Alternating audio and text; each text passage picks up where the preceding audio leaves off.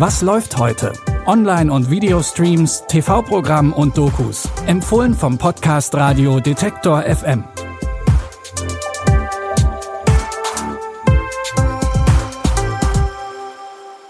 Hallo und herzlich willkommen. Heute ist Donnerstag, der 6. Juli. Unsere Streaming-Tipps haben heute sehr eigenwillige Personen als Hauptcharaktere, die wegen ihrer Art und Weise nicht von allen gemocht werden oder gerade deswegen gemocht werden. Wir fangen an mit einem der umtriebigsten Anwälte in Los Angeles. Das Corner Office, also das Eckbüro, ist für die meisten Serienanwälte das Aushängeschild für ihren Erfolg. Anders ist es bei Mickey Haller. Der hat zwar ein Büro, aber er arbeitet am besten, wenn er im Auto sitzt. Entweder auf der Rückbank oder am Steuer seines Ford Lincoln. Daher auch sein Spitzname Lincoln Lawyer.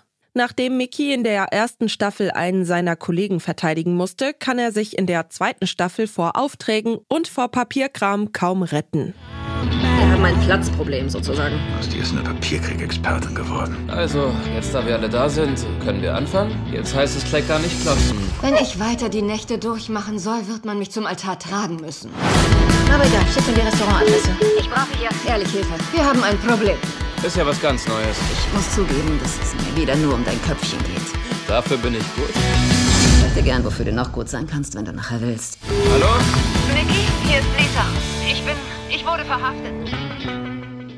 Als plötzlich seine Affäre Lisa anruft und Rechtsbeistand braucht, wird's für Mickey persönlich und er muss sich fragen, ob er Lisa guten Gewissens vertreten kann.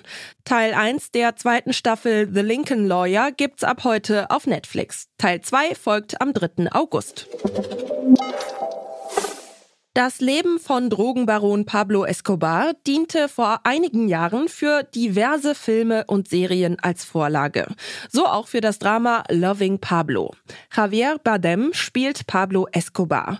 1981 lernt er die Journalistin und Moderatorin Virginia Vallejo kennen, gespielt von Penelope Cruz. Escobar war zu diesem Zeitpunkt schon einer der einflussreichsten Drogenbosse in Kolumbien. Als er eine Affäre mit Virginia anfängt, wird er dadurch national bekannt und später sogar in den kolumbianischen Kongress gewählt. Doch in seinen Augen respektieren ihn noch nicht genug Menschen in Kolumbien und Escobar erklärt der Regierung den Krieg. Wir müssen anfangen, Leute zu töten. Sie müssen Respekt vor uns haben. Einen Krieg kann man nicht halb gewinnen. Heißt, dass der Justizminister vor wenigen Minuten ermordet wurde. Nur 1000 Millionen Pesos. So wenig, das ist beleidigend. Tut das. Verteilt Waffen in den Slums. Wir sind 500 Mann. Darauf konzentriert, Pablo Escobar zu fassen. Sir! Escobar! Escobar! Ist er überall?